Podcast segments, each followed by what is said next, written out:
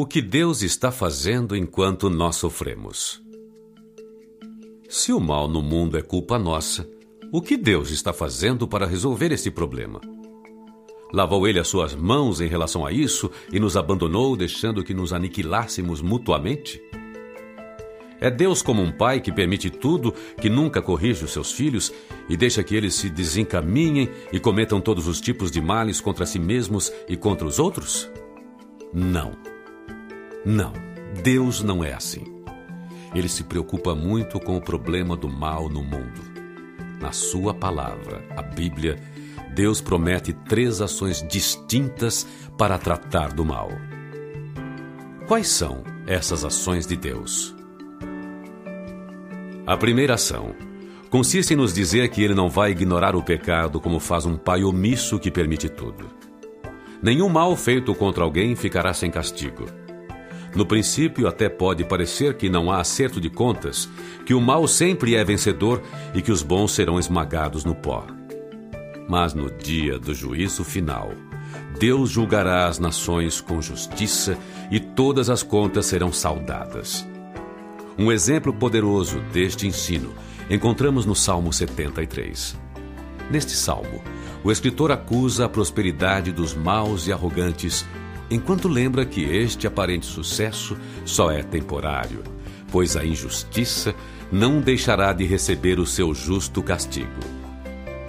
A segunda ação é a promessa que Deus deu a Adão e Eva, bem como as gerações que viriam depois deles, de que ele enviaria um Salvador, capaz de resolver o problema do mal e do pecado. O Senhor cumpriu esta promessa na pessoa e no ministério de Jesus Cristo. Este é o ensino central de toda a Bíblia. Mais adiante nós trataremos deste ponto detalhadamente. E a terceira ação de Deus é a surpreendente promessa feita na carta do apóstolo Paulo aos Romanos, capítulo 8, versículo 28, que diz: Pois sabemos que todas as coisas trabalham juntas para o bem daqueles que amam a Deus, daqueles a quem ele chamou de acordo com o seu plano. Este versículo bíblico não diz que a vida dos que creem em Cristo estará livre de sofrimentos e dificuldades, de problemas e tentações, e que será cercada só por coisas boas. Os problemas e as tentações não procedem de Deus. Eles são resultado da natureza pecaminosa do mundo em que vivemos. Mas Deus é tão sábio e poderoso que pode transformar em bem os males que nos acontecem como um artista, ele transforma a sucata em uma obra de arte. Ele pode transformar a dor causada pelo pecado e ódio em algo prazeroso para nós. Esta promessa parece inacreditável, não é mesmo?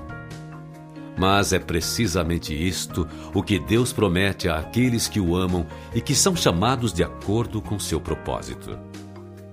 Muitos pensam que as suas vidas são guiadas por um destino cego, mas isto não é assim. Existe um Deus que nos ama a despeito do nosso pecado e das nossas falhas. Ele desce até nós no meio de nossa angústia e nos encoraja e nos dá esperança. Ele promete transformar as nossas provações em bênçãos. Como Deus opera este milagre da transformação do mal em bem?